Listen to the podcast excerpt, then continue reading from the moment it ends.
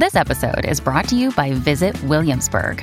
In Williamsburg, Virginia, there's never too much of a good thing. Whether you're a foodie, a golfer, a history buff, a shopaholic, an outdoor enthusiast, or a thrill seeker, you'll find what you came for here and more.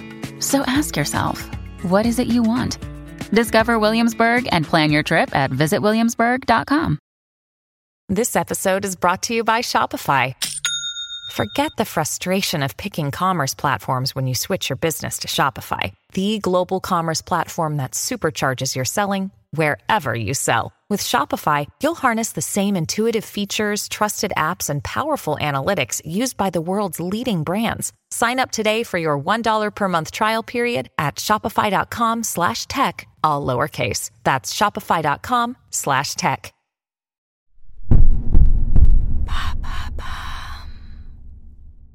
Qu'est-ce que le lurking? Cette tendance à l'observation sur Internet? Merci d'avoir posé la question. Il y en a qui commentent, il y en a qui likent, et il y en a qui ne font rien.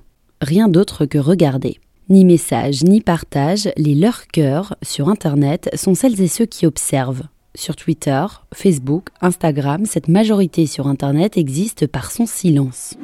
Elle rigole, elle scrute, elle acquiesce, mais sans jamais le montrer. Le terme lurker provient du verbe to lurk en anglais, qui signifie se cacher. Un tweet peut par exemple toucher 500 personnes et ne récolter que 5 likes. Ces spectateurs sont-ils inutiles? Longtemps considéré comme tel, le lurker est finalement devenu une source d'intérêt pour la communauté scientifique. Comme qui, par exemple?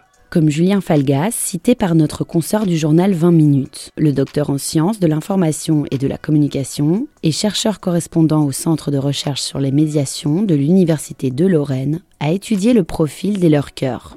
Il s'est intéressé aux raisons de ce silence.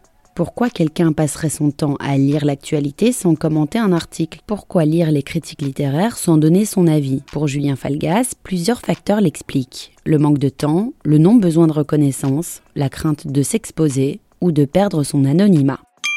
Et pourtant, le silence du lurker est utile. En quoi?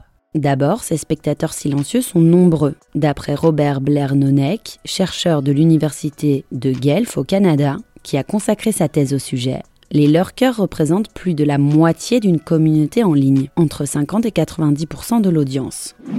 C'est une majorité qui est écrasante, mais silencieuse, exactement comme le lecteur d'un journal ou l'auditrice d'une émission de radio. Sauf que sur Internet, nous sommes constamment amenés à interagir les uns les unes avec les autres.